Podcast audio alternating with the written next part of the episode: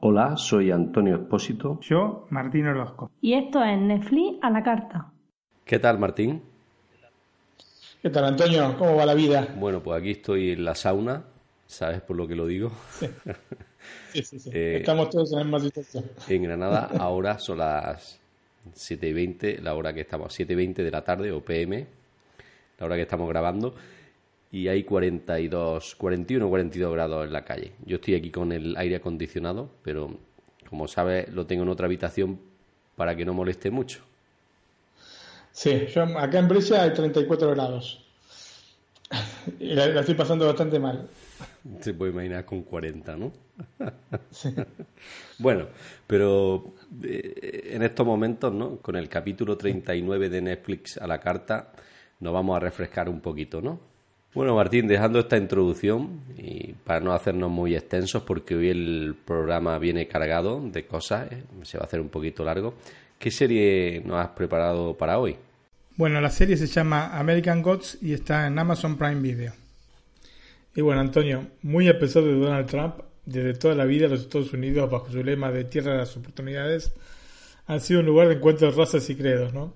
Seguramente ese es el punto de fuerza de los norteamericanos. El otro lado de la moneda nos muestra un país con poca identidad propia, o al menos una que en muchos casos es absolutamente superficial. Más allá de este tema este, de cantar este, el himno de una manera muy particular, como hacen los norteamericanos, o de las banderitas, o de poner este, la misma bandera dentro de, ropa, ¿no es cierto?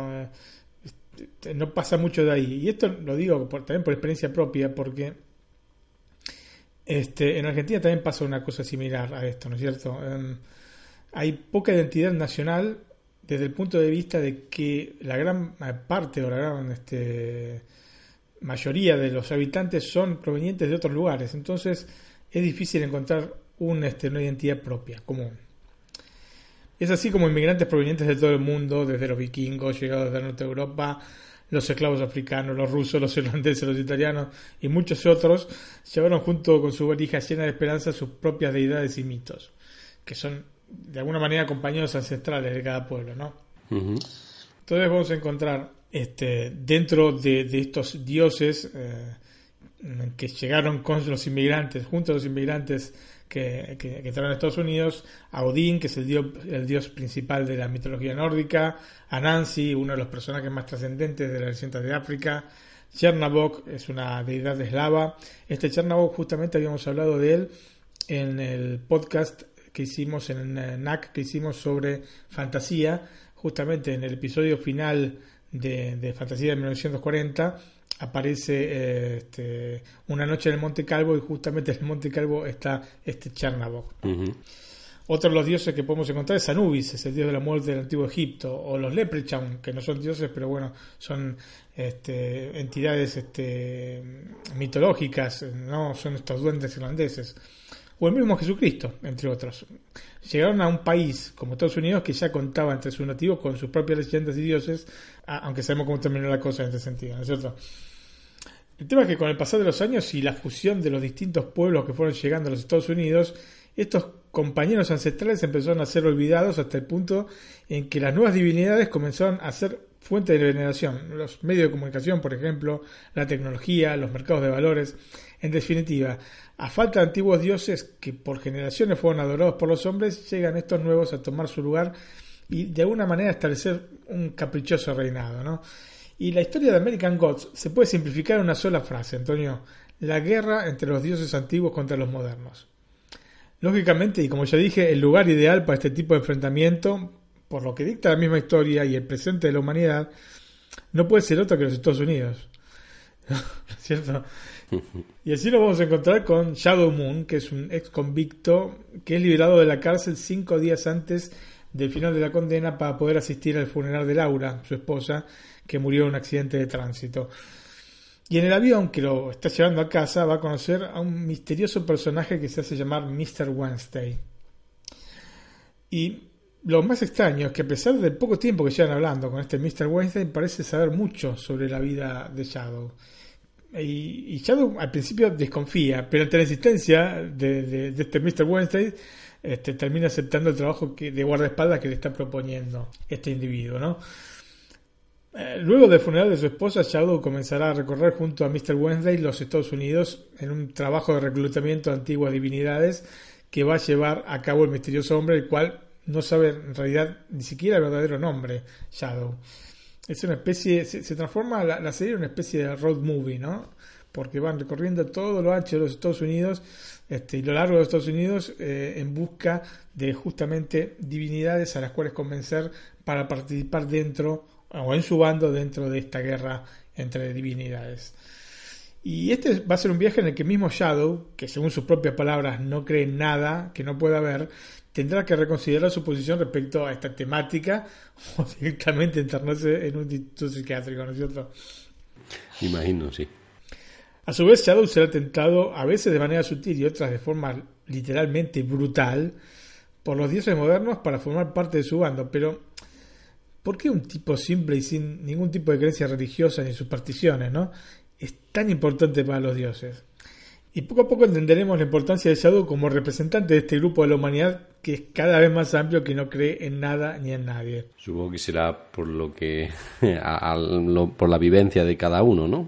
Sí, yo creo que más que nada la cosa pasa porque en, en la sociedad moderna necesitas ver para creer y justamente en esto se refuerzan las nuevas tecnologías, los medios de comunicación se, hacen fuertes a partir de esto. Entonces, la serie juega un poco con esto y evidentemente el libro también en el que está basada la serie, ¿no es cierto?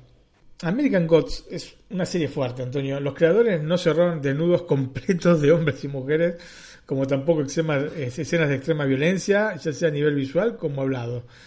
Y esto es justo señalarlo porque obviamente puede, puede herir susceptibilidades.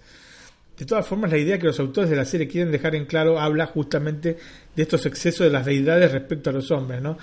Siguiendo con esa lógica, es que nos vamos a encontrar con imágenes fuertes que si bien podrían haber hecho eh, los este, productores de alguna manera menos provocadoras, los productores, bueno, y el director, no hubiesen generado el impacto que de por sí se creó utilizándolas, ¿no? Entonces, está, es intencionado esto, no es solamente una... No es así casual que han este, elegido este tipo de imágenes, este tipo de comunicación visual, ¿no es cierto? Esta primera temporada de American Gods la debemos tomar como una introducción a algo muchísimo más grande. Y esto, a mi manera de ver, abre las puertas a una serie que, y variándonos de un juego de palabras, se puede transformar en un verdadero mito. ¿eh? Atención, porque yo sinceramente esta serie es de lo mejorcito que he visto este año. Y he visto muchas cosas buenas este año, pero esto está entre las mejores. ¿eh? Lo cierto es que una vez que se concluyó me quedé con ganas de ver más, mucho más, porque el final de esta primera temporada en realidad es el inicio de la historia per se. Como dije, en estos ocho capítulos hemos visto la introducción de los personajes, los humanos con un contexto, entre comillas, normal, y los dioses en un contexto más terrenal, ¿no? Del habitual de ellos. Uno de los puntos fuertes de, que tiene la serie es el de las historias. Estas pequeñas fracciones que se abstraen, solo en apariencia, ¿eh? de la trama principal de la serie que nos van pintando a cada uno de los personajes, ya sean deidades, leyendas, humanos, que la van conformando, ¿no es cierto? Bueno, American Gods está basado en el libro homónimo escrito por Neil Gaiman, que es un escritor británico que obtuvo por este libro varios premios importantes, como por ejemplo el Bram Stoker, el Nebula, el Hugo, el libro yo comencé a leerlo hace unos días y me parece realmente bestial. Puedo afirmar, por lo menos hasta el momento, eh, que la propuesta para la televisión es acorde con los conceptos del mismo libro. Con lo que me dices casi me dan ganas de ponerme a leerlo también. Te aseguro que es un libro fuerte, es un libro crudo y es un libro, pero para mí de, una gran calidad, por lo menos por lo que leí hasta el momento. Y la cosa importante es que el... Han trasladado prácticamente de manera perfecta todo lo que leí, por lo menos hasta el momento, ¿no? Todo lo que leí del libro a la serie. Así que me parece alucinante esto. La semana pasada hablé sobre la gran calidad visual de Patriot, ¿no? Eh, en ese caso, tratándose de una serie, una temática tradicional, requiere una aproximación clásica respecto a la imagen, es decir, con pocos efectos especiales o CGI. American Gods es todo lo contrario de esto, pero la valoración estética de la misma está a la par de, Patriot. Es decir, de una soberbia calidad y mimada en cada detalle por sus creadores. Y esto es importantísimo. Vos cuando veas una serie que está tan mimada en el aspecto visual, ¿no es cierto? Eh, seguramente va a tener este, una este, la trama, los actores, va a estar todo involucrado y todo este, va a generar un producto de calidad. Generalmente se da de esta manera. Sí, digo, te iba a decir que si a esto se le une un guion como aparente, aparentemente he visto yo, por lo poco que he visto de la serie, ya debe ser lo que dicen, ¿no? Totalmente recomendable y con ganas de más, ¿no? tus ojos con las series literalmente van a explotar por la riqueza de lo que se está mostrando, por los pequeños detalles que al fin y al cabo unidos forman un todo para este éxtasis visual, Antonio, que es increíble. La elección del cast sigue la línea que estuve señalando, especialmente con los cuatro protagonistas principales. Ian McShane como Mr. Wednesday, bueno, ¿qué te puedo decir? Este buen señor rompe literalmente la pantalla. Me hace recordar al Pacino en El Abodo del Diablo más allá de, digamos, el concepto que uno pueda llegar a tener sobre la película en sí, sobre el abogado del diablo, eh, me parece que la actuación del Pacino es impecable y este Mr. Wednesday me hace acordar mucho a ese personaje de Al Pacino, a ese diablo que hace Al Pacino, ¿no? Em, tiene una expresividad en el rostro este Ian McJane digna de destacar, que lo convierten en el centro de las miradas y en un imán cuando está en la pantalla. Lógicamente, con un actor con este carisma es difícil poder incluir al resto del cast en esta categoría. ¿no? De todas maneras, eh, personalmente creo que están todos en un gran nivel. Ricky Whittle, que le imprime a este Shadow Moon un dejo de dolor por la situación que, en la que se encuentra y una persistente incredulidad ante, lo que está viendo. ¿no? Esto más o menos se repite dentro de toda la serie estas dos características que tiene el personaje y para mí lo hace muy bien, es creíble en todo momento. Después tenemos a Emily Browning que en su papel de Laura Moon va de alguna manera de menor a mayor. En parte porque al inicio, debo admitir, genera un poco de antipatía el personaje, ¿no? Y también noté una pero ligerísima rigidez eh, en su actuación, un poco acartonada. Pero de todas maneras, con el correr de los capítulos se va soltando, llegando a conquistarnos por una interpretación eh, que hace de todos sus personajes, para mí, eh, muy más que correcta, está muy buena. Me ocurre casi lo mismo con Pablo Ryber, este, que hace de este Leprechaun, aunque eh, no tanto como en el caso de Laura Moon, en el cual este, tenía quizás al inicio de la serie una ligerísima rigidez. No, en el caso de, de Paul Ryber es todo uniforme y se ve muy bien el papel, pero también sí, como digo, va de menos a más. ¿no? Em, motivo también, más allá de la interpretación misma del, actor, lo tenemos que encontrar en la trama de la serie, ¿no es cierto? Lógicamente, más, más minutos le dan para, para, para hablar este, o para interpretar, más la posibilidad de que te pueda enganchar el personaje. Lo importante es que entre estos dos este, personajes, tanto el de Laura Moon como el de Leprechaun, eh, nos dan varios toques de humor que van a reflejar la serie, porque si no realmente sería muy agobiante porque realmente eh, es pesada, entre la muerte, sexo, etcétera, es bastante pesada, digamos, como, como trama, ¿no? Quiero hacer dentro de este cast, quiero hacer un apartado especial para dos que no son protagonistas principales, pero que nos dan interpretaciones de lujo. Tenemos a Kilian Anderson, que bueno, este, lógicamente la conocemos todos, como la polifacética Media, y Crispin Glover, interpretando al enigmático Mr. World. Eh, que es el líder de los dioses modernos. Crispin Glover, además de hacerlo genial en, esta serie, es el padre de Martin McFly en, en Volver al Futuro, en la primera, ¿no? Porque es la única en la que participó, en las otras dos películas no quiso participar. Y Gillian Anderson, Dios, hace un papel este, de esta media y interpreta, en un momento interpreta a Lucille Ball, y en otro momento interpreta a Marilyn Monroe de una manera extraordinaria. Yo te digo la verdad, yo lo veía no podía creer que, era ella. Está muy bien eh, personificada y muy bien actuado. Así que un papel realmente destacable el de Gillian Anderson. Como vemos, Antonio, es una serie que nos da muchísimo desde el punto de vista de guion, desde el punto de vista interpretativo, desde el punto de vista visual, pero que nos promete mucho, pero mucho, mucho más. Así que yo quedé realmente encantado con esta American Gods. Y haciendo un poco al trasfondo de la serie, hace unos años, en el año 2012 para ser precisos, HBO puso este libro en su mira como para hacer una serie pero lo complejo de la trama y especialmente de las subtramas los hicieron desistir de la idea. Creyeron que no podían este, eh, de alguna manera poder abarcar todo lo que, lo que nos podía brindar este, el libro, entonces prefirieron este, desechar la idea. Por suerte, en febrero de 2014, Fremantle Media adquirió los derechos del libro y en julio de ese mismo año, 2014, anunció que el canal de cable norteamericano Stars produciría la serie. Y la misma se distribuyó internacionalmente a través de Amazon Prime Video, pero es por esto que venía propuesto un capítulo por semana en lugar de la serie completa como es televisión en las plataformas por streaming. American Gods debutó en nuestras pantallas europeas el lunes primero de mayo eh, de este año, un día antes en los Estados Unidos, y el último lunes 19 de junio pudimos ver el octavo y último eh, capítulo de esta primera temporada. Pero por suerte ya fue anunciada, de hecho ya fue anunciada en mayo, una renovación para una segunda, quedando por definirse aún la fecha en la que estará disponible. Así que la primera temporada entonces está compuesta por estos ocho capítulos de 60 minutos de duración aproximadamente y yo la recomiendo vivamente. Lógicamente con hay que tener en consideración que no es una serie que puedan o que deban ver niños porque es una serie fuerte y hay este, escenas de, este, que se ven explícitamente este, desnudos. Así que es mejor tener en consideración esto como para no ponerte a ver con, con tu hijo o tu hija y después llevarte un chasco, ¿no es cierto? Bueno, yo también hago ese inciso en la mía porque también hay escenas fuertes de sexo también.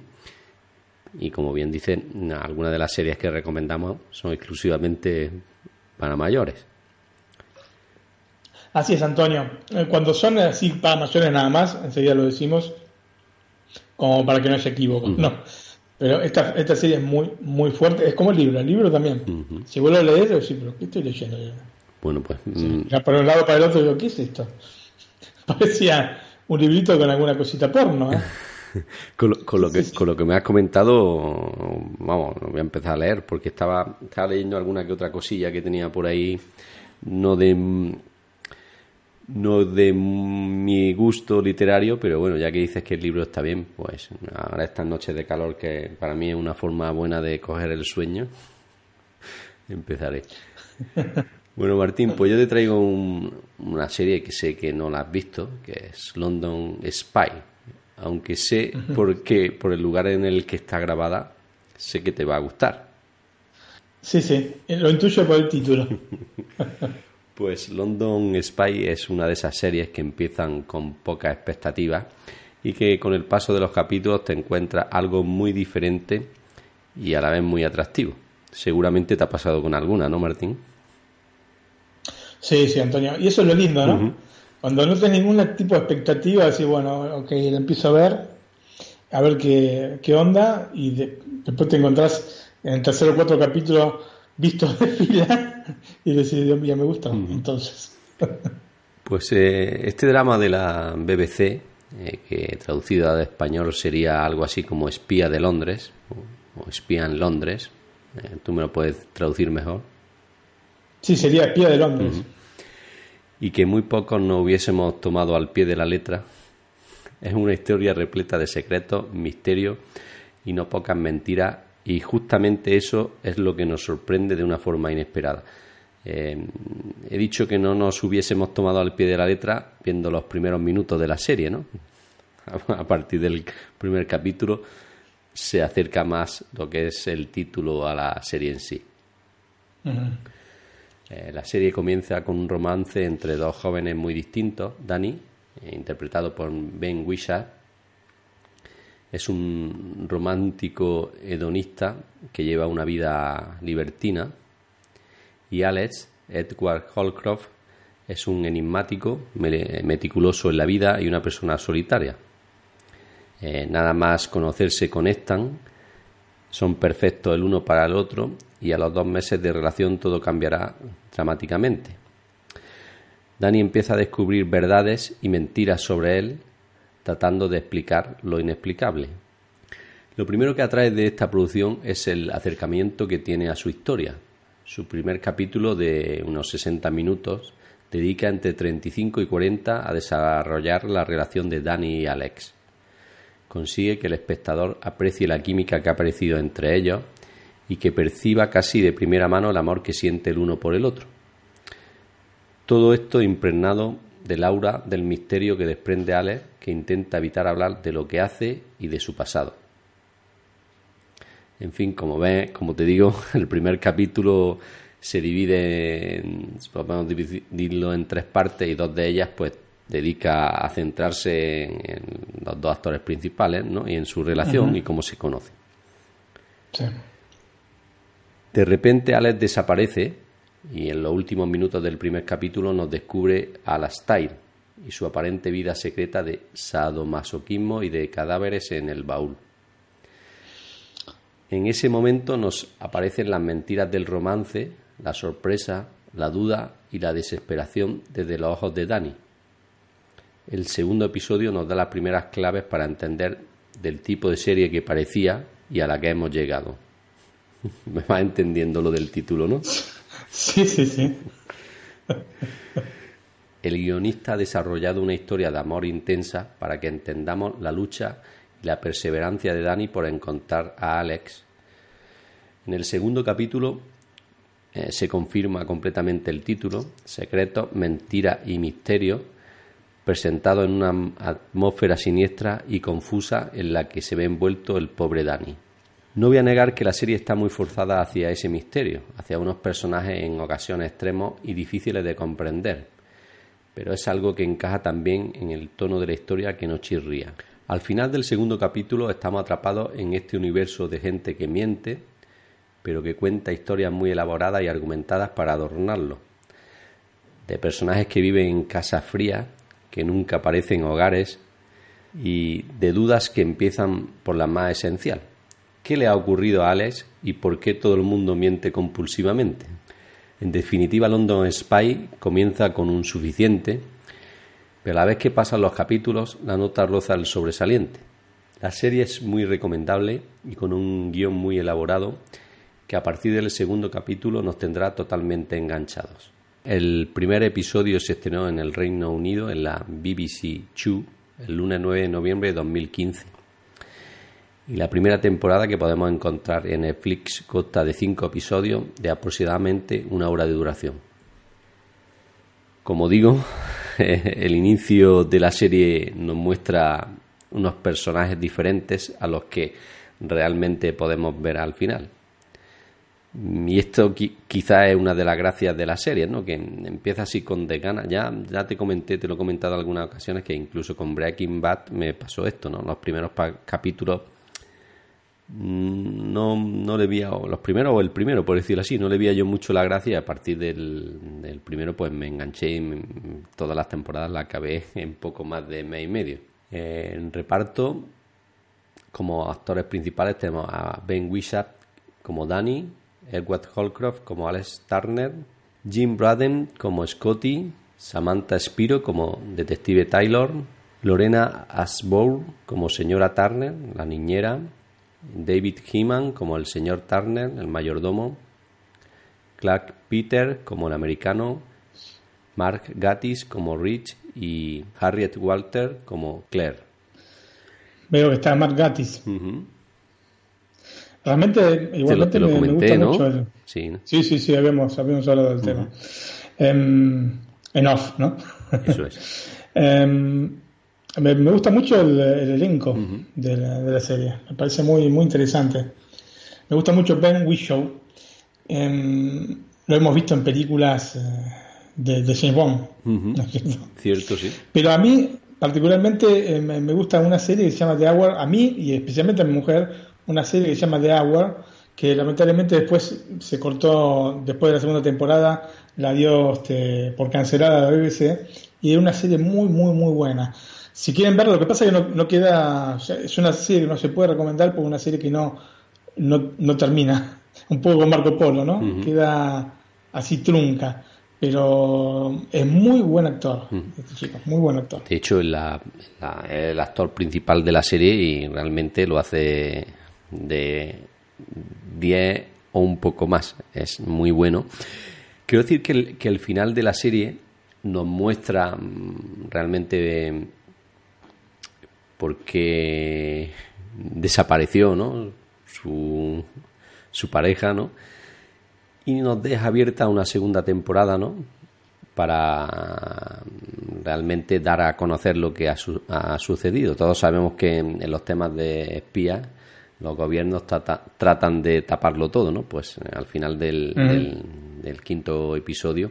No sé si, porque leí sobre la serie y creo que en, eh, la, en la BBC eran 10 episodios, quizá en Netflix lo haya juntado, haya cogido de dos episodios y ha hecho uno, ¿no? Porque realmente a mí se me ha hecho mm. muy corta, hay que decirlo, ¿no? Cuando vi que tenía cinco episodios, empecé a ver el primero, digo, bueno, pues al final no voy a subir tanto, pero cuando vi el primero dije, qué pena que sean cinco episodios solamente porque pinta todo muy bien.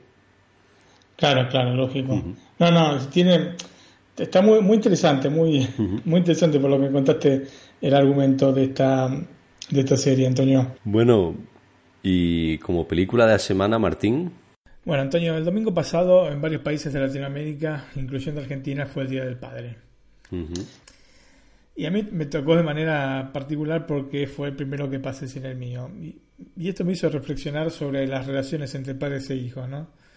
Que para quienes tuvimos la fortuna de tenerlos hasta una edad adulta, una cierta edad, yo tengo una hija de 17 años, eh, pasan por muchos estadios durante la vida. El mismo recorrido de nuestra existencia nos va acercando o alejando de nuestros padres, yo diría que casi caprichosamente, ¿no es cierto? En algún momento de tu vida te sentís más cercano y en algún momento te, te sentís más lejano y no importa tanto la distancia, lo digo por, por conocimiento propio, ¿no? Porque yo estaba muy lejísimo de mi padre y en algunos momentos me sentía más cerca y en otros más lejos y viceversa. Cuando estaba en Argentina también me ha pasado de esta manera. Y pensando en todo esto, recordé el que seguramente es el film de Tim Burton más personal, tal vez con un toque de realismo intimista que de alguna manera es difícil de ver en estas producciones de, de este director norteamericano, ¿no? Big Fish se llama la película y trata la historia de Edward Bloom, otro Edward dentro de la filmografía de Barton, ¿no? que se suman al, joven Manos de Tijera, o creo que en España es este, eh, Eduardo Manos de, Tijera, y a Ed Wood. O sea, Edward realmente se repite dentro de la filmografía de Tim Burton, sin nada, sin un motivo en particular, ¿no? Este Edward Bloom eh, ya figura en el mismo libro que da origen a, a, la película, así que no es una cosa elegida por, por Tim Burton. Y Ed Wood, bueno, se llamaba Ed Wood, se llamaba Edward, así que tenemos este, son dos cosas que, bueno, es un, dato curioso, ¿no es cierto? El enfoque para tratar la vida de este Edward Bloom se hace de dos maneras en la película. Una es a través de múltiples historias de las que el protagonista se vale de alguna manera para interactuar con la gente que lo rodea, ¿no?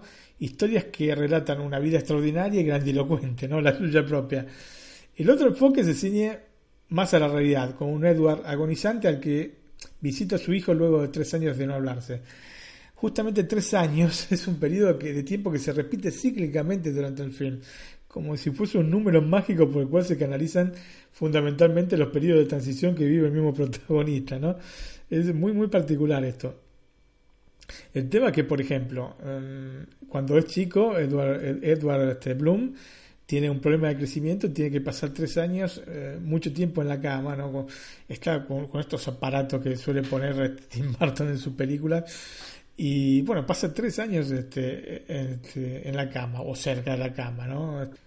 Luego, en, otro momento de, la película, este, se, se, encuentra Edward Bloom eh, en un circo y trabajando tres años también en el circo antes de poder este, ir a conocer a la que será después su esposa y después de un suceso que, que acontece, termina en el hospital y este, le llega justamente la carta para hacer servicio militar, del cual tiene que estar tres años.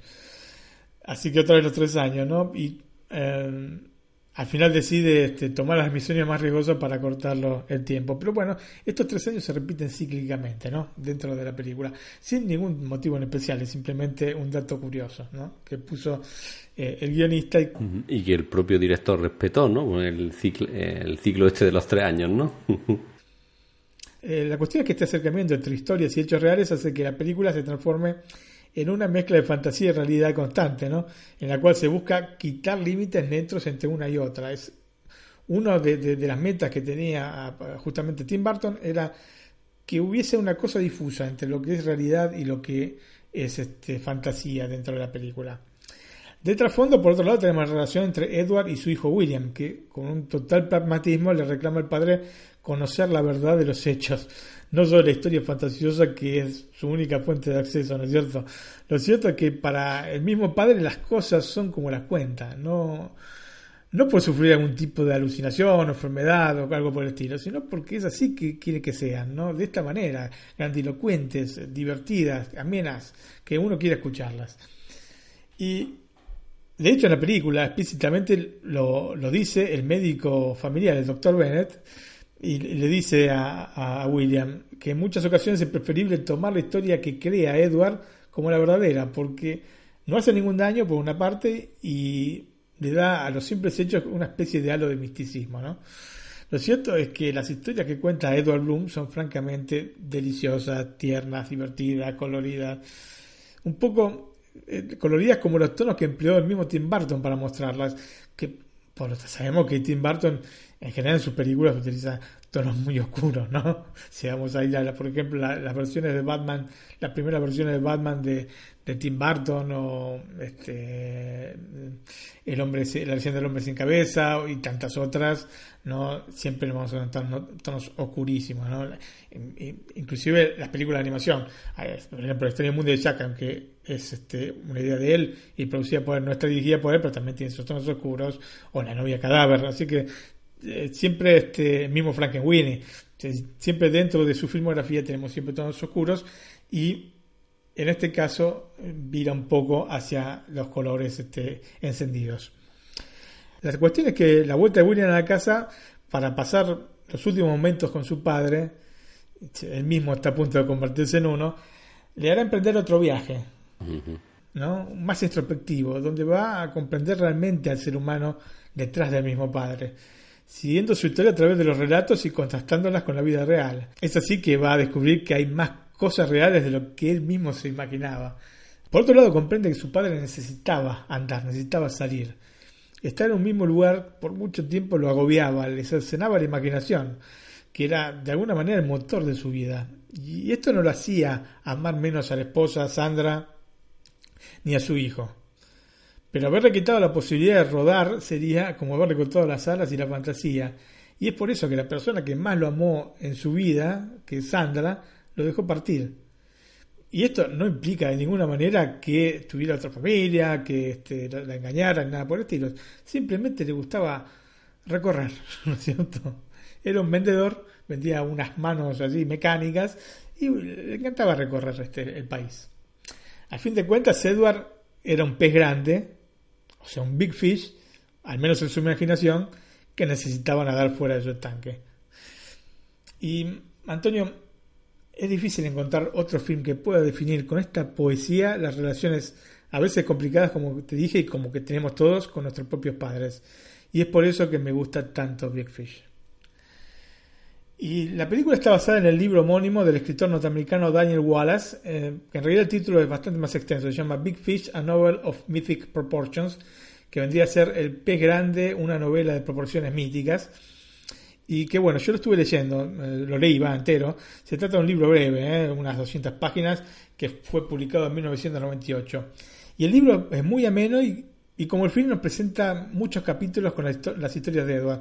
Algunas tienen media carilla, yo que sé, 12, 13 renglones, 15 renglones poner el máximo. Y otras, como por ejemplo, eh, cuando Edward va a visitar esta pequeña ciudad que se llama Spectra, eh, abarca 40 páginas, o sea que tenemos historias muy cortas y historias más o menos largas en, proporción al libro, ¿no? Pensemos 40 páginas para un libro de 200, tiene su, volumen, ¿no?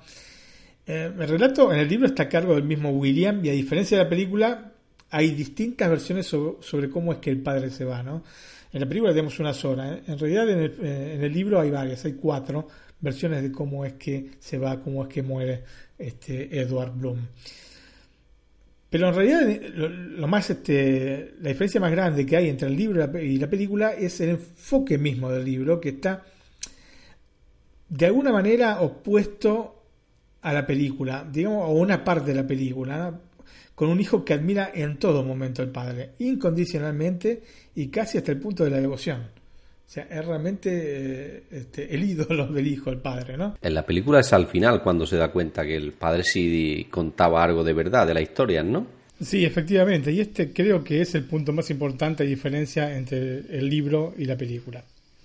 Y unos meses antes de la publicación de la novela, un manuscrito llegó a las manos de John August y el manuscrito lo, tocó, ¿no? Lo, tocó profundamente porque justamente venía de, de, la muerte de su padre, ¿no? Había acontecido hacía poco tiempo y bueno, lo tocó, lo tocó el, guion. Pero también vio en, el mismo guion la posibilidad como para crear un film, ¿no? Y es así que logró convencer a los dirigentes de Sony, o son Columbia Pictures, para hacerse con los derechos del libro, siendo él mismo el encargado de realizar el guion. Así que por suerte después Columbia, o bueno, Sony compraron los derechos, este, le hicieron caso a August y compraron los, los derechos del film y se pusieron a trabajar en esto, ¿no? Lo cierto es que, si hablando particularmente del guion, Antonio está muy bien trabajado, porque eh, particularmente no creo que sea fácil a partir de una novela sumamente fraccionada, pensar, pensar lo que te estoy diciendo, ¿no? Que tenés primero de todo, una cantidad enorme de capítulos y después capítulos que son eh, algunos muy largos, otros muy cortos y por sobre todo son separados, no tienen un hilo en común. Como bien has dicho, mm, el libro da más para una serie que para una película y mm, debe de haber sido complicado el, unirlo todo en, en, el tiempo que da una película, ¿no? Sí, efectivamente. Entonces lo que hizo em, em, August fue justamente uniformar todo, ¿no? Hacer todo más homogéneo, todo parte de, un misma, de una misma trama. Y esto me parece que es un trabajo realmente muy, muy, muy bien hecho. Y lo hizo, aparte, conservando la esencia de los personajes reales y los de ficción, dentro de la película, ¿no? Pero cambiando las historias para convertirlas en más cinematográficas. Es así que quien lea el libro va a notar parecidos con el film sin llegar a ser una transcripción literal. Y esto hace que las dos obras se complementen y enriquezcan entre sí. O sea, si viste la película y te gustó, te, consejaría de, leer el libro porque seguramente te, va, te, vas a, vas a pasar un buen momento. Y no es muy largo, ¿no? Son 200 páginas. En el año 2000 los productores Bruce Cohen y Dan Shinks tentaron a Steven Spielberg para dirigir la película. Eh, Steven pensaba en, compartir este, la financiación de la misma a través de su propio estudio, los DreamWorks y la pensaba compartir con la Columbia, para luego comenzar el rodaje a finales del año 2001. Una vez finalizado el de Minority Report, que era el que estaba filmando en ese momento, estamos a ver, Minority Report se estrenó en, el año 2002, que es otra película que hablamos, de la cual hablamos en NAC, ¿no? Spielberg estaba pensando para el papel de Edward Bloom en Jack Nicholson. Entonces August se puso a trabajar nuevamente por August sobre el guion para adaptarlo de la mejor manera posible pensando en este actor que ganó tres veces el Oscar, ¿no? gran actor, Big Jack Nicholson. De hecho hizo tres o cuatro guiones eh, August, no, no solamente con el tema de este, de este Nicholson, sino cambiando algunas cosas, pero en general, bueno, la, columna vertebral del libro siempre, del, guion, perdón, siempre se mantuvo la misma, ¿no es cierto? La cuestión es que eventualmente, y a pesar de, esta, de, esto que había hablado con Jack Nicholson, Spielberg perdió un poco de interés en el proyecto. Y es así como él mismo llegó a las manos de Tim Burton, quien por otro lado también había perdido sus padres en un breve periodo de tiempo. Este, en el año 2000 murió el padre y en el año 2002 murió la madre. Así que este, también tomó Big Fish un poco por este motivo, ¿no? Por esta relación padre-hijo que a él lo tenía de alguna manera angustiado. Y, yo creo que la película es una especie de catarsis para quienes han perdido a sus padres, ¿no? Porque lo perdió John August justo antes de, leer el, primer manuscrito. Los, había, los había perdido ambos, ¿no? El padre y la madre, el mismo Tim Burton. Yo mismo este, traigo Big Fish habiendo este, perdido a mi padre. Así que algo ahí entre la película y una especie de catarsis, ¿no es cierto? Cierto. Y bueno, esas son así las cosas, Antonio. En un primer momento, Tim eh, decidió seguir el instinto de Spielberg y se contactó justamente con Jack Nicholson, con quien ya había trabajado en Batman y en Mars Attack. Eh, pero la cuestión, en Mars Attack de hecho hizo más de un, de un papel Jack Nicholson. Pero la cuestión se complicaba porque para las escenas con Nicholson eh, de joven hubiesen tenido que utilizar profusamente efectos con el ordenador. La, la, complejidad de esto, sumado a las altas probabilidades de no conseguir el resultado deseado, pensemos que estamos hablando del 2003, empujaron a Barton a realizar eh, un cast. ¿no? En realidad, sí, em, tenía intención de realizar el cast, pero los mismos productores, eh, Cohen y Jinx, le aconsejaron este, este, esta dupla, ¿no? Iwan McGregor y Albert Finney. Um, y porque lo que estaban buscando eran dos actores que um, a la hora de recitar lo hicieran de una manera muy similar. Y justamente es el caso de Iwan McGregor y Albert Finney. Y lo cierto es que la elección fue muy acertada viendo los resultados obtenidos, ¿no? Realmente es, es perfecto la unión entre estos dos actores. Además, y aunque en realidad esto no fue planificado, se generó una mayor empatía respecto a la recitación entre uno y otro porque todas las secuencias en las que interviene Finney se filmaron antes. Entonces este, fueron presenciadas por el mismo McGregor. Pero repito, esto no fue intencional, ¿no? Directamente habían establecido este cronograma y bueno, todas las escenas de Finney se filmaron antes. Entonces, pero esto de alguna manera mejoró la, este, la interacción eh, entre McGregor y Finney, porque al ver cómo había recitado eh, Finney, eh, Iwan McGregor adaptó eh, su, su, personaje, o sea, la, manera de representarlo, que es este Dual Bloom, lo adaptó a lo que había hecho Finney. Y te digo que, bueno, como dije, el resultado es, excelente, ¿no? Em, yo creo que nos sorprende entonces que en ningún momento se llegue a dudar dentro de lo que es este, la narración de la película de ya, ¿no? Que se trata de la misma persona. de Edward Bloom. Y de hecho, para completar este cuadro realmente impresionante con respecto al cast de Edward Bloom, el que hace de niño, un niño de 10 años, de Edward, que es Perry Walson, que por otra parte estuve buscando y nada más lo encontré en este papel, lo busqué en internet muy database y nada más lo encontré en este papel, así que aparentemente hizo esto.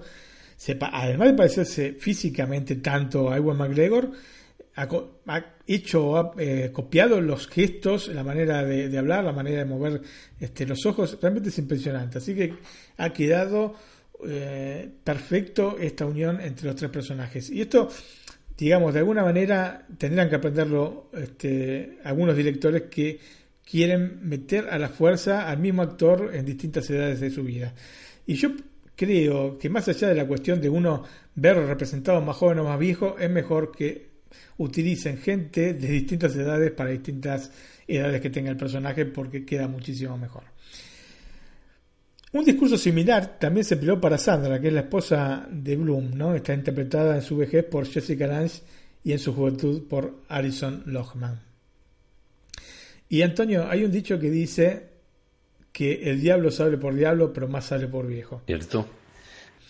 Y esto te lo digo porque eh, Edward, este, y esto te lo digo porque eh, la escena que más me gusta de, toda la película, que es la escena más tierna de la película, es una escena justamente que realizan dos viejos intérpretes, ella ganadora del Oscar, él nominado más de una vez al premio de la Academia, que son Jessica Lange y Albert Finney, ¿no?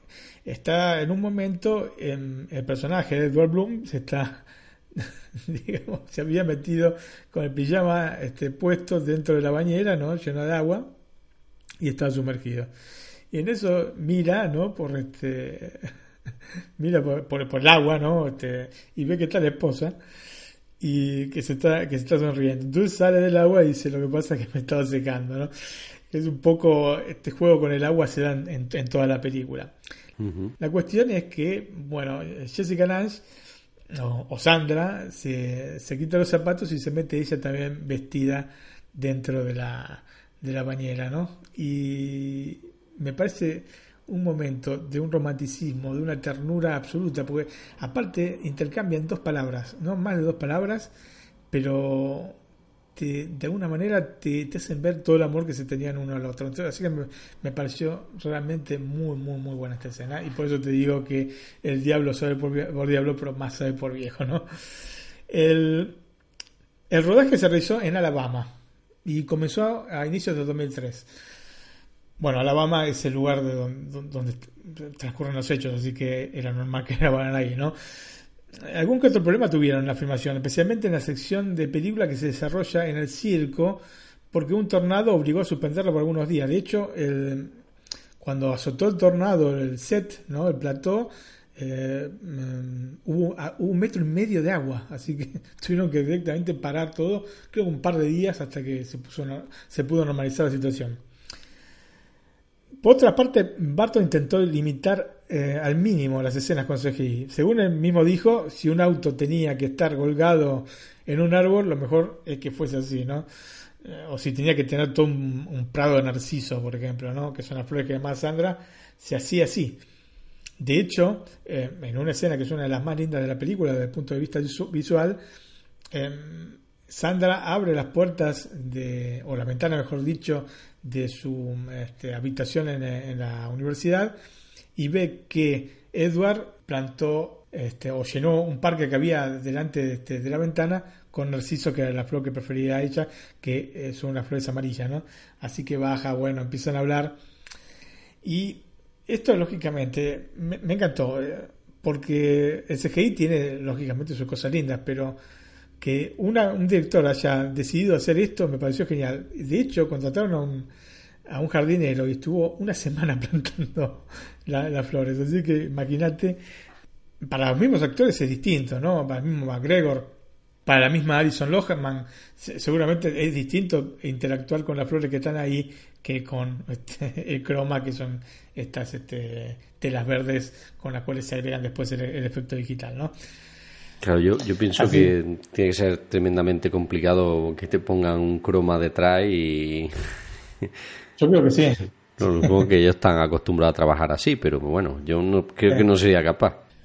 Bueno, también para las escenas con Carl, que es eh, el gigante que vive en una cueva cercana a Ashton, utilizó la perspectiva forzada, que es un antiguo y eficaz truco cinematográfico, ¿no? Y poner uno más cercano que el otro, ¿no? Sí, exactamente. Es el truco en el cual, digamos, ponen en dos planos distintos este, las imágenes siempre enfocadas y em, como están las dos enfocadas, parecían que estuvieran las dos en el mismo plano, ¿no? Esta magia del cine. Así que me este, quiso emplear este antiguo método y lo empleó realmente a la perfección. Sí, está, estaba eh, pensando en lo de la perspectiva y hay una película que, que todos, casi todos hemos visto, que es El Señor de los Anillos, que se, utilizaba mucho para grabar a Frodo Bolson ¿no? y a Gandalf cuando iban en el, en el carro, ¿no? Creo que... Sí, sí. A pesar de tener toneladas de efectos especiales, eh, se utilizó la perspectiva forzada en la película. Estaba yo pensando en, esto precisamente cuando lo has comentado y, es cierto que para esa escena en concreto lo utilizaban eso mismo. Como bien dice, eh, esta es del 2001, también un poquito después quizás eh, se empezó a grabar antes, ¿no? Que esta también utilizaron esa, esa misma técnica, ¿no? Utilizaron esa misma técnica, como te repito, mucho, mucho pesante. ese gay. Y hay una cosa que noté que me pareció por lo menos curiosa, ¿no? es la introducción del logo de Columbia Pictures, eh, que se presenta de atrás para adelante. Porque generalmente el logo, por lo menos el logo actual de, Columbia Pictures, se presenta a partir de la, de la antorcha, ¿no? Es una antorcha con luz. Se va alejando hasta que aparece esta, esta Columbia, esta representación de América, ¿no? Con, este, con la antorcha y el, este, escrito atrás Columbia, ¿no?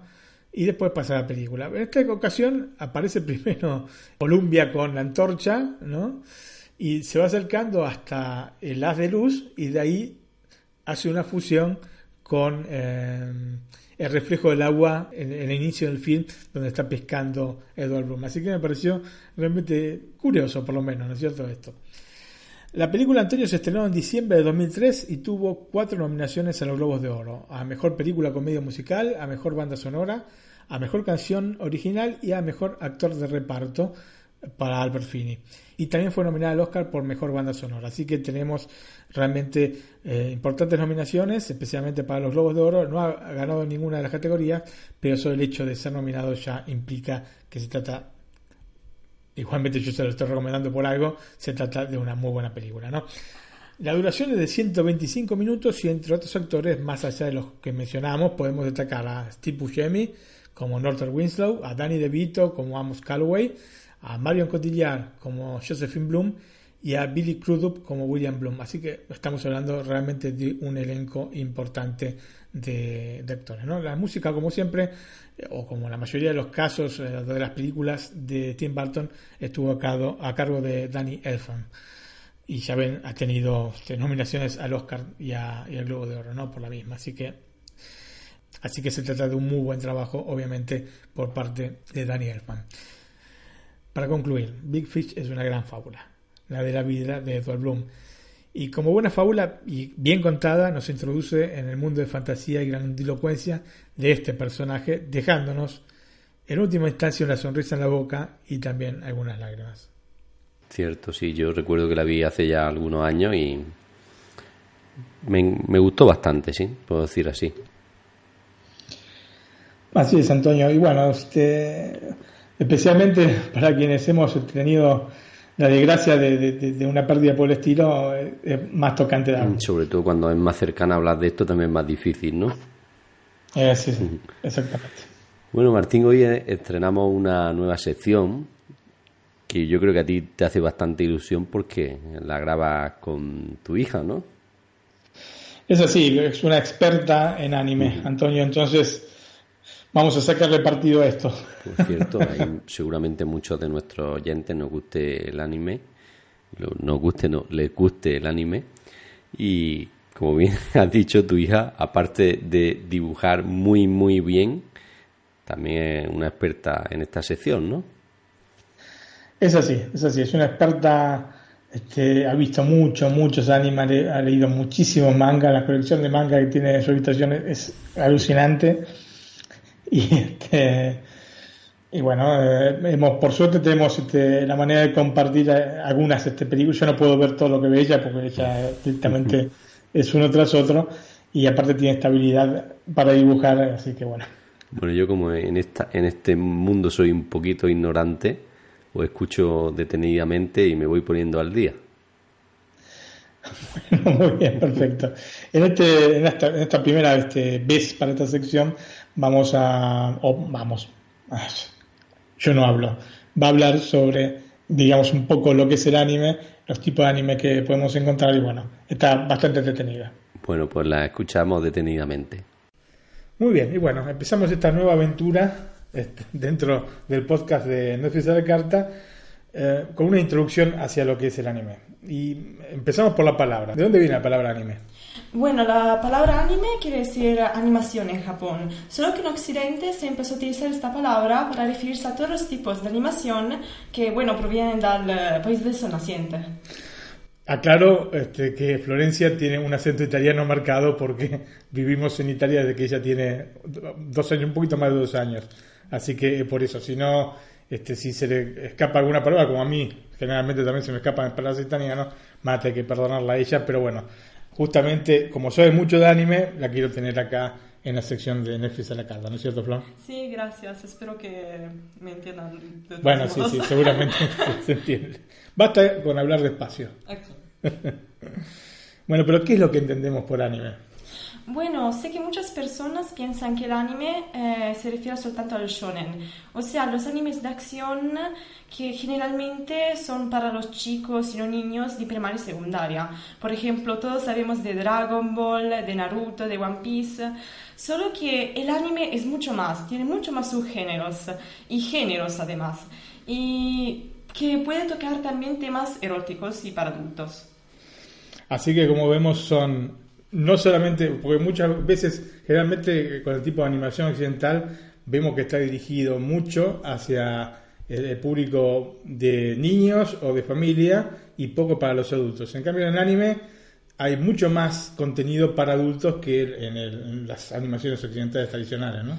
Sí, porque las personas se hacen engañar por los ojos enormes y por los dibujos que en general son muy tiernos de los anime. Ma hay, ma tocan también en los shonen eh, temas muy oscuros y además eh, hay otros tipos de estilos.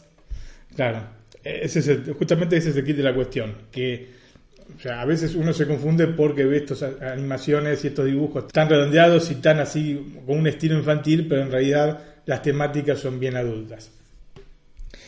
Y bueno, dentro de los animes, ¿qué, ¿qué subgéneros podemos encontrar? Bueno, uno de los subgéneros más famosos es el shoujo. que es también el género con el cual empecé yo a amar mucho el anime y el manga. El shoujo quiere decir eh, literalmente chica y son los animes que son dirigidos para las chicas de primaria y secundaria. En general hablan de esta niña que es em, de la edad del espectador, ¿no? Eh, la cual se enamora de un chico. Así que la historia habla de su vida eh, amorosa y de cómo trata de conquistar a ese chico. También superar, superando muchos obstáculos como por ejemplo una rival o problemas familiares. También tratando de tener una vida escolástica normal. Ok, ¿y es solamente dirigido a niñas o también hay para chicos de este tipo de anime? Bueno, el para chicos se llama shonen. Y un subgénero muy famoso del shonen, por ejemplo, es el mecha. Mecha quiere decir robot y son los animes en el cual los robots de guerra son muy importantes. Y obviamente el protagonista tendrá que saber manejarlos o para salvar el mundo, su ciudad o para completar su misión. Uno de los animes más famosos de este género es, por ejemplo, Neon Genesis Evangelion, eh, del cual sé que también se basaron para hacer la película Pacific Rim, que creo que está en Netflix España. Exactamente, está en Netflix España. Perfecto. Y también Code Geass, Le Luce de la Rebelión, que sé que se encuentra en Netflix de Italia, pero no sé si encuentra en ese. En español. Eh, por ejemplo, Massinger Z vendría a ser de este género de. Sí, exacto. Exacto. Porque es un, es un anime muy, muy, popular, por lo menos cuando yo era chico. Sí, sí, lo conozco. Hay otro que se llamaba Astro Boy, también que era como eso, robot. También eso considera Micha. Hay una, una película de animación también en, en 3D hecha con este, este personaje Astro Boy. Sí, yo la vi y es muy buena, pero sé que es muy diferente de la serie original. Aparte, claro, sí, se diferencia mucho a lo que es un anime, ¿no? Este, animación en 3D. Sí, exacto. La animación en 3D no se, no se puede considerar eh, propiamente anime, es propio una película de animación, pero no anime. Pero dentro de los animes se utilizan este, el CGI, se utilizan eh, efectos hechos con computadora. Sí, en los más recientes se utiliza mucho. Por ejemplo, en eh, una película que vos, eh, de que vos hablaste recientemente, exacto, es Blame. Además hay otro que se llama Knights of Sidonia sí. y muchos así. Eh, justamente yo me acuerdo que cuando estábamos viendo la película Blame, que la vimos juntos, me, un poquito, te la cara, hay mucha computadora. ¿Te gusta más la cosa animada, digamos, con tradicionalmente? Sí, sé por los animadores probablemente utilizar este tipo de CGI es más fácil. Solo que, como decir, me parece muy falso. Preferisco cuando, por ejemplo, la animación es más fluida y, que se ve que está hecha a mano. Claro, sí. Quizás no tan fluida porque es más fluida justamente cuando está hecha con el ordenador, pero le quita un poco ese encanto que tiene la animación sí, tradicional. Exacto, por ejemplo, si ves... Especialmente los animes que se quedan en, algunas veces con los cuadros fijos. ¿No es cierto? Sí, ah, porque, bueno, en muchos animes para ganar tiempo eh, utilizan muchos eh, planos fijos, pero generalmente, gracias a Dios, son un poco más, eh, como diría, articulados, más profesionales que los otros. Bueno, también tenemos el subgénero de los Mahou Shoujo. Sí, el Majo Shoujo es un subgénero... Así se pronuncia gente, ¿eh? Creo. Yo siempre pronuncio así con mis amigas. Bueno, el Majo Shoujo es prácticamente... Es un subgénero del shoujo. Sí. Y tiene la misma trama, solo que la chica, la protagonista, tiene poderes mágicos. Por ejemplo, un anime muy famoso que probablemente todos conocerán es Sailor Moon. Sí. Y, pero hay también otros tipos de anime, por ejemplo, del shoujo. Por ejemplo, el anime, los animes de shoujo en el cual dos chicas se enamoran se llaman shoujo-ai, mientras donde están dos chicos que se enamoran se llaman shonen-ai. Quiere decir que, bueno, relaciones gay, digamos. Sí. Esto como para demostrar que estamos hablando de temáticas adultas. Sí. Por ejemplo, Yuri on Ice vendría a ser un... Ok, el, Yuri on ¿Es un shonenai? Sí, muchos debaten si es un shonenai o no porque es un anime de sport con una subtrama romántica gay. Solo que no sé si puede ser considerado propiamente uno shonen porque mm, esta parte muy romántica está muy, está, es muy importante que en otros animes. Por ejemplo, uno shonen de sport es Haikyuu, en el cual la componente romántica casi no existe. Y otro es, por ejemplo, Kuroko no Basket. Mientras un anime que se avicina a Euro Nice son, por ejemplo, Cheer Danshi y Free. Solo que en este caso los chicos no se, meten, no se meten juntos. Pero dentro de los animes, aparte, se pueden mezclar géneros. Es como, por ejemplo, en el cine. Digamos, hay comedias dramáticas o policiales este, que son comedia o sátiras o cosas por el estilo que se van mezclando entre sí. Por eso a veces es muy difícil poder establecer de qué género es una película o mismo una serie, porque se mezclan. En los animes también ocurre esto. Sí, también los animes. No son géneros, digamos, netos. Sí, exacto. También se debate mucho en muchos animes. Si, por ejemplo, es eh, shonen o shoujo o josei y seinen, del cual hablaremos ahora. Porque, por ejemplo, hay muchas series que se piensan que, por ejemplo, para chicos, para el estilo, más después hablan de temas muy serios, hablan de muerte, y eh, ahí entendés que es, no es para chicos. Entiendo. Por ejemplo, uno Maho Shoujo, que quiere decir, eh, que expliqué antes, eh, muy famoso es eh, también Madoka Mágica, que al inicio pensás que es un majo shoujo, pero después empieza a morir muchas personas de manera brutal, así que no, es un majo shoujo. No quería, si había visto eso de chica, probablemente estaría muy traumatizada ahora. Bueno, entonces mencionaste un poquito ahora sí este de paso dos tipos de, anime que son dos géneros que son el seinen y el yosei. Exacto. El seinen y el yosei son los animes para adultos. El seinen en general es para los hombres, mientras el yosei es, eh, está dedicado para un público femenino. Eh, los seinen, seinen muy, muy, famosos son, por ejemplo, Psychopass, del cual hablaste hace un poco, algunos episodios, y otro es Death Parade, del cual eh, hablaré un día porque es realmente una serie muy buena. Y en general esos tipos de anime tienen un eh, dibujo mucho más duro y maduro. Y además hablan de temáticas muy macabras como la muerte, asesinados, misterios, etc. Solo que no quiero hacer confusiones porque Seinen no habla solo de misterios y de cosas de policía, también hay Seinen de otro tipo. Sí, lo importante para distinguirlos es que tienen, además de la temática, lógicamente, es que tienen unos dibujos mucho más Uh, sí, duros, como dijiste vos. Sí, exacto. Por ejemplo, los ojos no son tan uh, redondos y grandes. Exacto. O por ejemplo, los colores son mucho más apagados. Por ejemplo, si paragonas Psychopass con, por ejemplo, un anime que se llama Orange, verás que en Orange todos los colores son muy vibrantes, también del intro, hay muchas flores, las canciones son muy, por ejemplo, eh, divertidas, mientras en Psychopass todo es más oscuro, hay mucha más tensión. Claro, efectivamente, es así. Por eso me gusta Psychopass. bueno, Psychopass es muy muy lindo, es también una de mis series preferidas. Y además, como hablaba antes, está el Josei, que es referido a un público femenino y hablan en general, en muchos casos, de la vida de una mujer que es más o menos de la misma edad, por ejemplo, entre los 20 y 40 años, es una range muy grande. Muy grande, efectivamente. sí, pero no son para niñas, ¿eh? Y, por ejemplo, animes muy famosos son Nana y Paradise Kiss.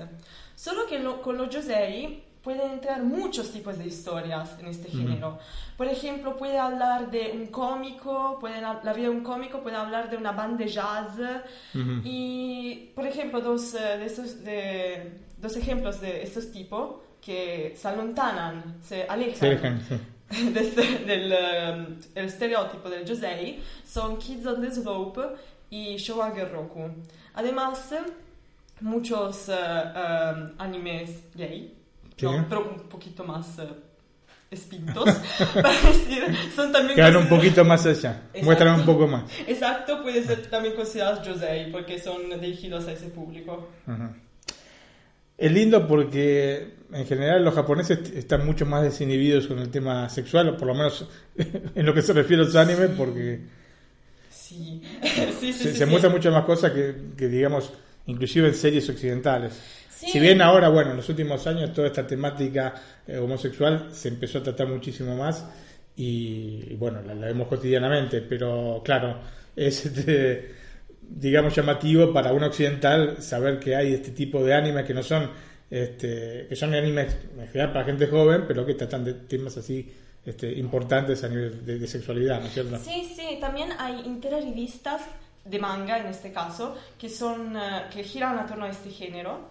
Eh, sea por eh, el boys love que por el girls love que es un eh, otro modo de decir shonen ai shoujo ai Sí. o también un poco más espintos y además no es, mm, no es llamativo, por ejemplo, ver en animes muy viejos como Card Captor Sakura, ver una pareja gay. Ok. Hay también en el mismo Sailor Moon, que dos protagonistas están juntas. Sí, inclusive en la misma Psycho Pass hay, hay este, Sí, es verdad. Ahora me recuerdo.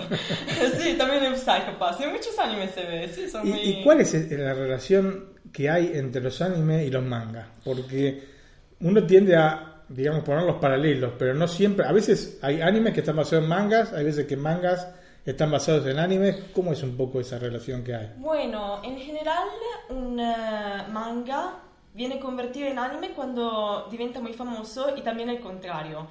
Por ejemplo, un manga eh, en el cual se basaron para hacer una serie de anime muy famosa es el mismo Naruto.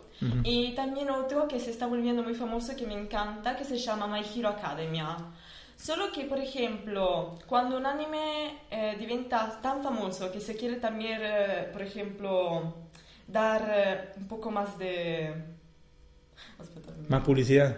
No, eh, para decir, para concentrarse mejor en un personaje, para Ok. profundizar la historia. Ok, sí. Se hace también un manga a riguardo, pero también se hacen mangas de videojuegos. Por ejemplo, la O sea, se saga- puede llegar a hacer mangas que, o mangas o anime spin-off de, de. O sea, se puede hacer un spin-off en anime de un manga, o mejor dicho, un manga spin-off de un anime, ¿no? Sí, se puede hacer... Más manga spin-off que, que anime spin-off, en ese sentido. No, eh, bueno, en ese Ah, o, sentido... o sí. hay- o hay de todo tipo. No, que era, de spin-off en general son mucho más los mangas. De animes en general se basan completamente en el manga y son iguales en la mayoría de los casos. Porque yo, por ejemplo, en Psycho Pass había comentado dentro del, del podcast de, de Netflix a la carta que había un spin-off en base al personaje de Kogami. Mm, Sí, y también eso es muy lindo.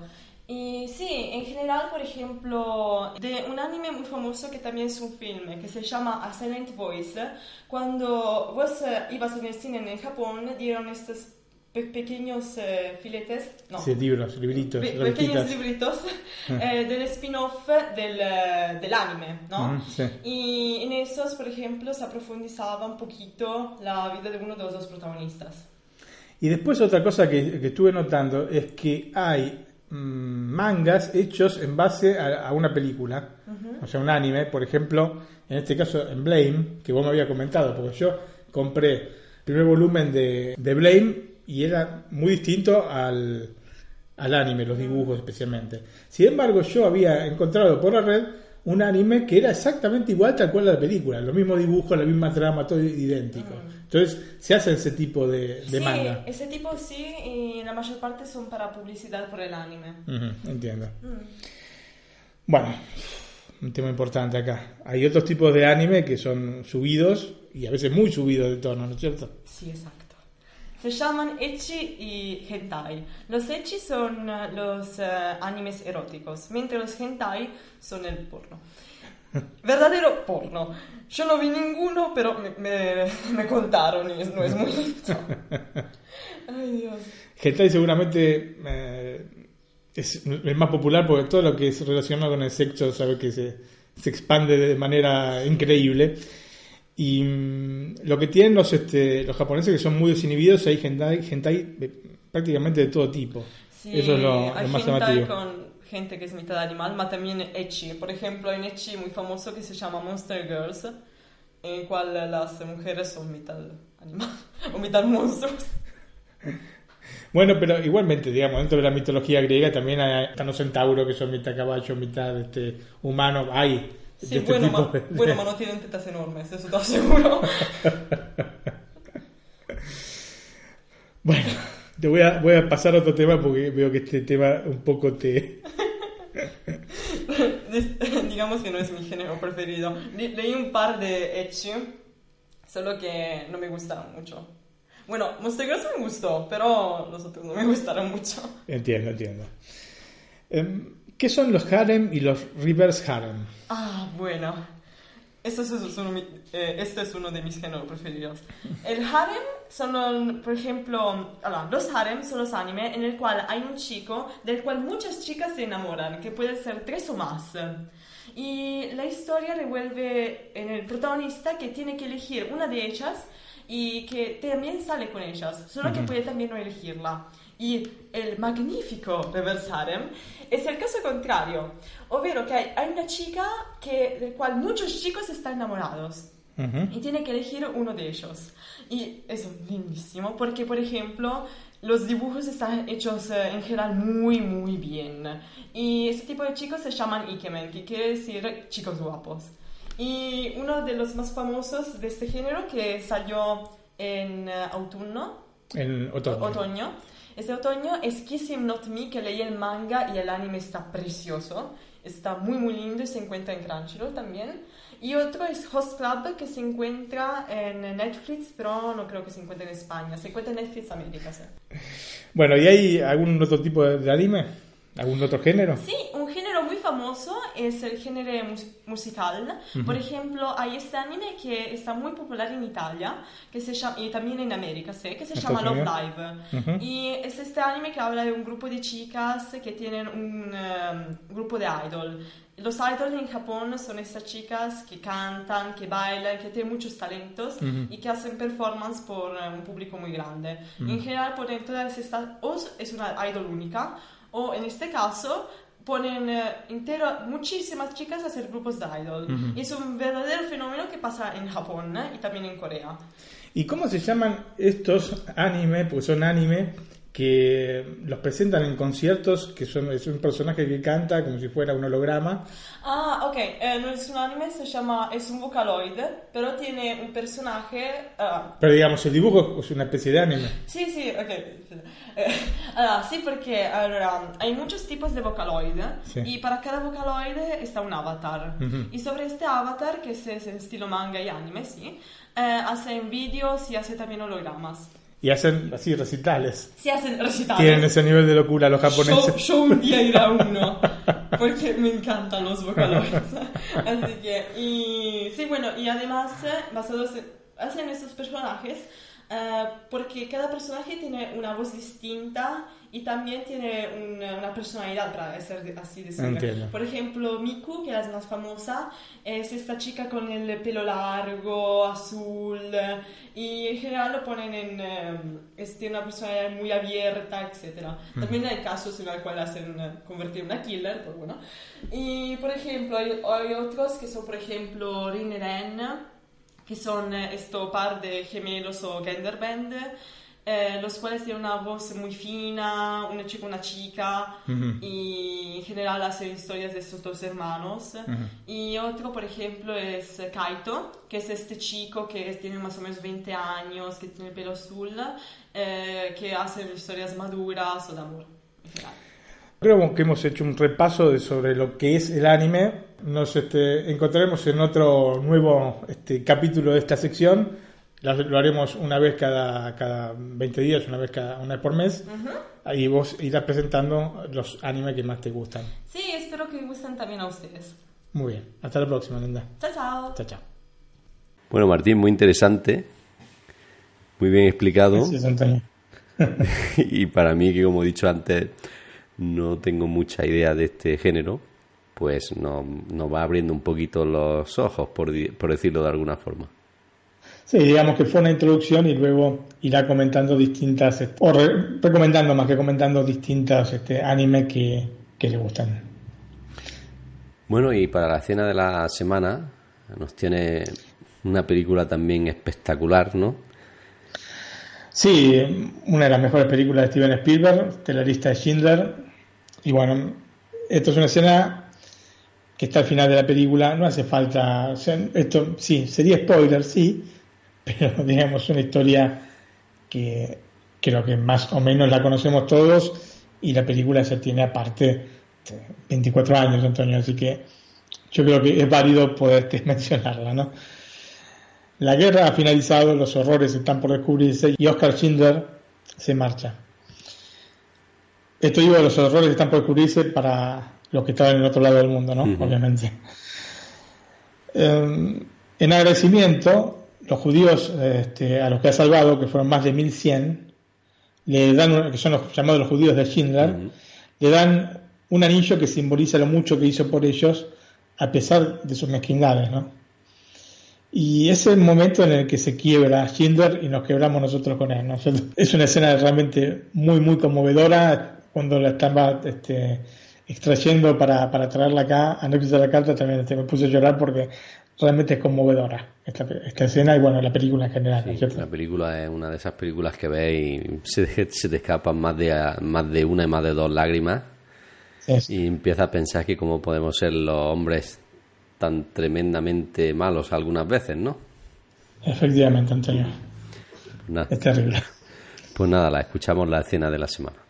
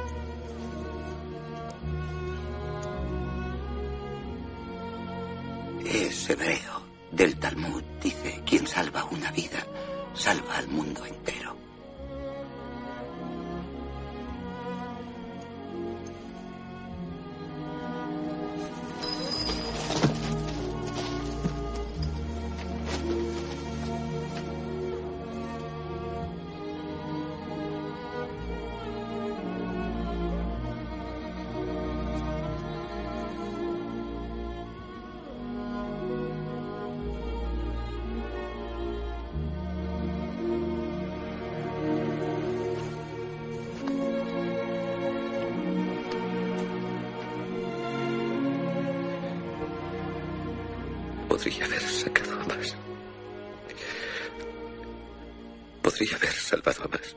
No sé, pero creo que podría. Haber salvado a más. Oscar, 1100 personas viven gracias a usted. Mírelas. Si hubiera ganado más dinero. Yo he despilfarrado tanto. No tiene usted. Si no hubiera. Generaciones No he hecho lo suficiente. Ha hecho mucho. Este coche. ¿Quién lo habría comprado?